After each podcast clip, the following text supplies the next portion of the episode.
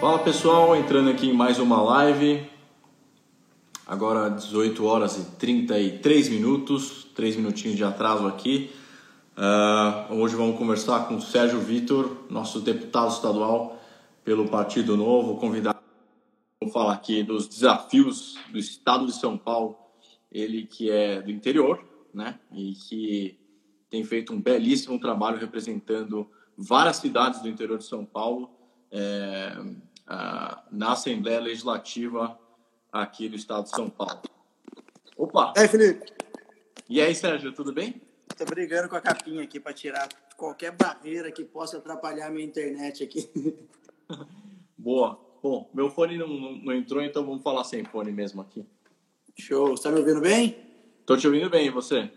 Ótimo. Minha internet, cara, tem me deixado na mão. Então vamos torcer para dar tudo certo hoje. É, mas tá difícil, porque nesse horário agora, seis e meia até umas nove, a galera tá só na live, né? O Zuc, o Zuc, o Zuc tá nos boicotando. É, exatamente, exatamente. Mas, é, pô, cara, obrigado aí pelo, pelo seu tempo aí, por poder conversar com a gente. Vou colocar aqui o textinho com a sua com a descrição aqui sobre você.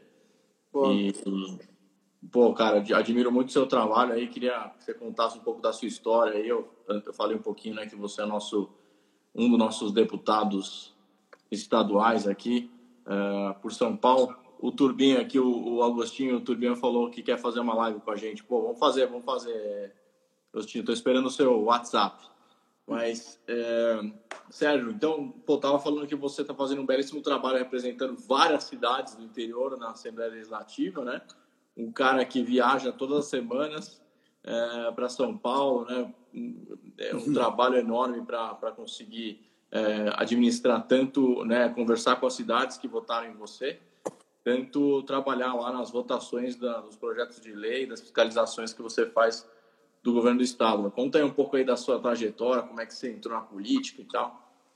Legal, cara. Primeiro, obrigado pelo convite. Uma honra estar falando com você. Sabe que eu te admiro aí, já te admirava enquanto empreendedor, né? E agora é, tô com coragem para tomar um desafio de, de participar de uma campanha política na maior cidade da América Latina, é uma das, né? A maior cidade do Brasil. Que espetacular. É, parabéns. É, cara, eu sou empreendedor também, por isso a empatia, por isso a simpatia pela sua, né, pela, por você é, e pela sua história. Eu me formei em economia e administração nos Estados Unidos, voltei para o Brasil com 22 anos, comprei minha primeira empresa, era uma escola com poucos alunos, estava numa situação meio ruim, deu muito certo. Essa pequena escola de cursos profissionalizantes viraram cinco, né, ao longo dos anos e depois de um, um, período, né, e quando nasceu minha filha, eu vendi minha maior, minha maior empresa, minha última e maior empresa. Eu fiquei naquele um ano é, repensando o que eu ia fazer da vida e já era filiado ao novo, né? Já estava me engajando mais com política e decidi me doar também, assim como está fazendo, no sentido de ajudar o partido, né? Eu sou filiado, voluntário do novo, né? uso a pulseirinha é, e decidi fazer isso, eu tinha certeza que eu não ia me eleger naquele momento. Falei, eu, tenho, eu vou concorrer para ganhar, mas eu não sabia pedir dinheiro, nunca tinha participado de política. E aí deu certo, né, cara? Fiz uma campanha bem legal, assim como eu gerenciava a, as minhas equipes comerciais, né? Consegui bastante voluntário. É, poxa, foi uma campanha super legal. E estou aqui agora e me propus a trabalhar muito para melhorar o ambiente de negócio e me propus também a ser um deputado regional, né? O que, que isso significa? Não significa aquele cara que fica mandando emenda, né? fica buscando emenda para mandar para o parceiro. Não. Eu, enquanto empreendedor, a gente sabe que se você não priorizar as coisas e se você não tiver um foco bem claro e não tiver, não conseguir medir as suas ações, você não vai para lugar nenhum, né? Sim. Então, eu optei por, por trabalhar no Vale, num, uhum. em vez de focar numa pauta, eu foco numa região, em vários, em várias Mas... áreas. Né? Então, Mas conta, conta, conta da sua cidade aí. Você, você, você é. mora em qual cidade? Conta aí pro Eu sou. Cara, eu tenho. Olha pra você ver, eu tenho dificuldade de explicar de onde eu sou. eu nasci em Tremembé, eu sou Vale Paraibano. Eu nasci em Tremembé. Eu morei grande parte da minha vida em Taubaté e onde eu moro hoje, né? Então, morei até os 16 anos em Taubaté. Depois fui para os Estados Unidos, fiquei seis anos. Voltei e morei oito anos em São José. Tenho, tive empresa em Jacareí, Guarulhos, Bragança e Atibaia. e hoje sou casado com uma caçapavense e sou sócio de uma corretora de seguros em Caçapava. Então, eu, Pô, cara, eu, é multicidades. É, então eu sou Vale Paraibano. É um é, cidadão do Vale do Paraíba. Isso, eu moro, eu moro em Taubaté hoje, né? Que é a cidade que minha família. Eu sou sortudo, cara. Tenho uns quatro avós vivos ainda. É, então minha família toda está aqui. Eu tenho o prazer de ter minha filha é, convivendo com eles. Quer dizer, convivendo agora pelo FaceTime, né? Mas até aqui convivendo presencialmente. E aí nasce meu segundo filho agora em maio também, né? Então vamos ver como é que vai ser esse desafio. Bom, é, então é isso, cara. Eu tenho uma atuação regional porque eu estou querendo ver se é o meu mandato, se algum político, né, um deputado estadual determinado, com foco, com uma equipe técnica, consegue tirar uma foto no, no dia 1 um, com alguns indicadores e uma foto no dia no último dia, né, para ver uhum. se eu uhum. conseguir fazer alguma diferença na região, uhum. né? Enfim. E, e, o seu dia a dia lá na, na, Assembleia Legislativa? Porque ali são 94 deputados estaduais, né?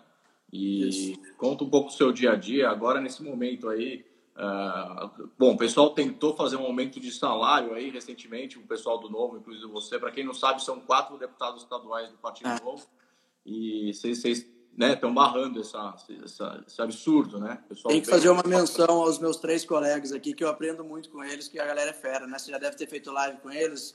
O Daniel José, fera em educação, o Reniose, especialista em segurança, o Melão em, em fiscalização, ambiente de negócio também. Os três são uma escola ali para mim. É, cara, então, esse projeto, é, a gente voltou, na verdade, no dia 10 de março, é que voltou à tona agora, porque ele foi sancionado por agora, né, pelo governador. A gente votou contra, obviamente, o aumento de salário do pessoal do Tribunal de Contas, que já tem um salário alto, e mesmo assim foi aprovado, né? E aí sancionado, e aí foi barrado o próprio Tribunal de Contas, falou que não dava para aceitar o, o aumento. O pessoal que Cara, fiscaliza as contas resolveu aumentar os seus próprios salários num momento como esse, onde está todo mundo reduzindo os rendimentos e os políticos com salários intactos. É inacreditável. Quando que foi essa votação? Semana não, passada. Então, não, não, não. A votação foi dia 10 de março.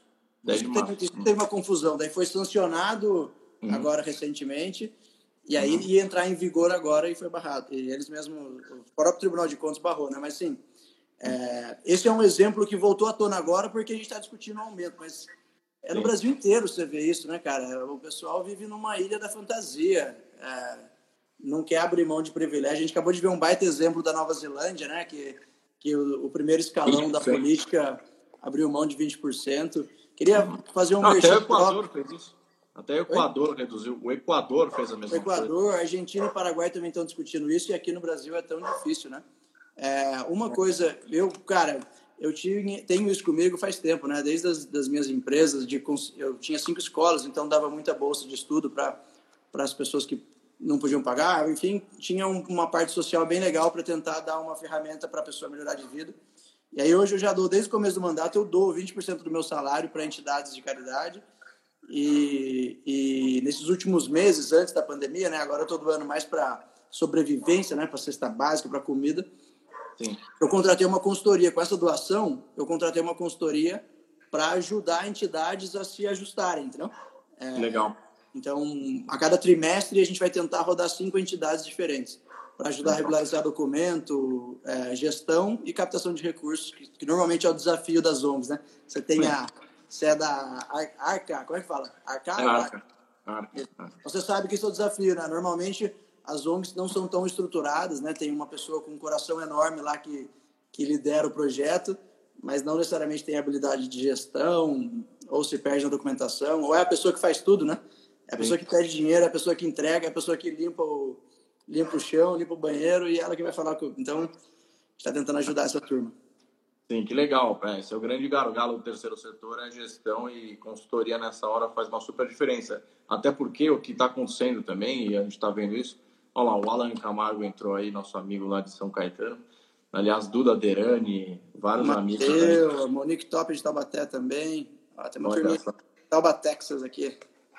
Fábio Butia, o filho do nosso... Ó, oh, o Marcelo Castro aqui, nosso pré-candidato a vereador.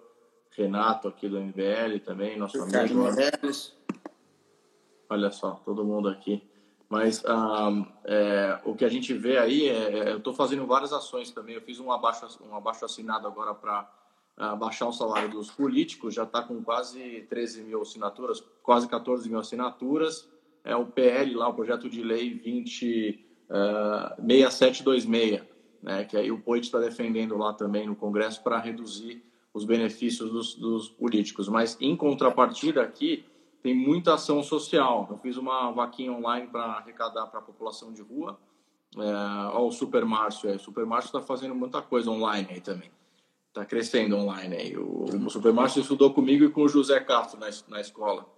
O José Legal. Castro tá, nas parcerias. Ele, tá, ele é super, superintendente do patrimônio lá de Vitória do governo federal. É, então tá, tá fazendo um trabalho no governo aí também.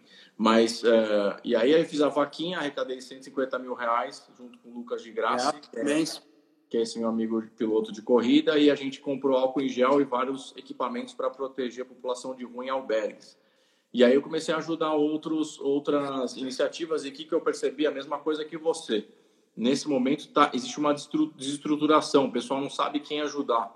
Eu estou recebendo né, acho que por ter sido secretário de assistência social municipal e presidente do Fundo do Estado, eu recebo umas 10 mensagens por dia de gente perguntando onde pode ajudar, como pode ajudar, é, porque tá realmente, o pessoal quer fazer, mas não sabe fazer, porque o brasileiro geralmente ajuda pouco, né, por, por que pareça.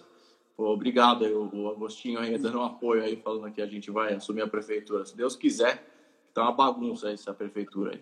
Mas, é, enfim, então eu estou ajudando a organizar também, assim como você. Parabéns, cara, porque no interior eu vejo que tem muita iniciativa boa, tem muita gente legal, né? O pessoal do interior, eu acho que até tem uma tendência maior de querer participar de ações comunitárias, mas às vezes falta gestão, né? E, é. poxa, legal da sua parte. As, ações, é, as pessoas estão mais próximas, né? Esse é o meu sentimento. É, então, Sim. você sabe quem precisa mais, é, você conhece os bairros melhores, tem acesso. Tem, eu queria só deixar aqui o espaço, tem bastante gente do interior assistindo, estou vendo alguns nomes aí. Legal. É, tem, tem, algumas campanhas muito legais. São José, é, via um instituto chamado Regeneração Global, começou uma campanha Vale Sem Fome, no Vale do Paraíba, né? Eles começaram ah. um piloto em São José, São José Sem Fome eles arrecadaram uma paulada de, de, de, grana, cara, mais de 100 mil reais, conseguiram ajudar muitas famílias, mesmo assim não todas, né, São José é grande. Uhum. É, e aí a gente, eles desenharam um modelo replicável. Então, Sim. eu estou ajudando com um monte de voluntário aqui em Taubaté, né, uma galera bem bacana dos startups do Vale Taubaté, é, a Associação Vida Nova, tem Taubaté, já tem movimento em Taubaté sem fome, Caçapava sem fome, Tremembé sem fome. Em várias cidades estão pegando o mesmo modelo, porque daí já tem arte pronta, já tem tudo. O modelo de fazer a vaquinha é só é só pegar e executar. Isso é uma que das legal. coisas que eu gosto de fazer enquanto político também, né? Não vou ficar criando. Se tem um projeto que deu certo, um programa que deu certo, que fazer o Merlene foi um dos que ajudou a implantar o. Você está me ouvindo eu bem? Lembro disso aí. Você está me ouvindo bem? Eu estou travado. Estou ouvindo. É, está travando um pouco o seu, o seu, seu sinal, mas, uh, bom, voltou, voltou. Está me ouvindo? Está dando uma travada. Acho que está tá sem som agora. Não estou te ouvindo. Acho que, acho que travou.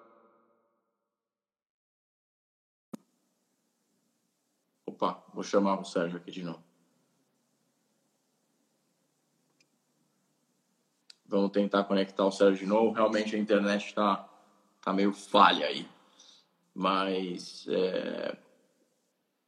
vamos comentar daqui a pouquinho sobre a saída do Mandetta, né? O, o ministro, que aliás fez um papelão aí na despedida, né? Foi lá, estava falando para todo mundo para usar máscara, fazer distanciamento social e não sei o que, foi lá abraçar o pessoal e cantar lá com o pessoal na saída. Uma cara de pau, né? Eu, eu achei muita cara de pau. Achei realmente desrespeitoso, inclusive, né?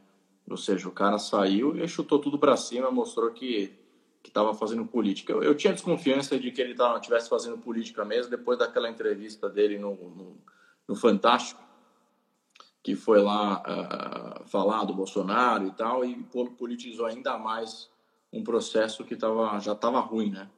Então, eu acho que eh, o Mandetta tava tava difícil a permanência dele, né? Acho que num, num ministério como o da saúde tem que ter harmonia, senão não dá para continuar. É, aqui sem, sem, sem tirar também o, os erros do, do Bolsonaro, que também comete, mas uh, enfim, acho que acho que a saída dele foi benéfica para o Brasil. Tava falando aqui enquanto você caiu aí sobre É, a saída do com a figuinha, Mandetta. tô com a figuinha aqui da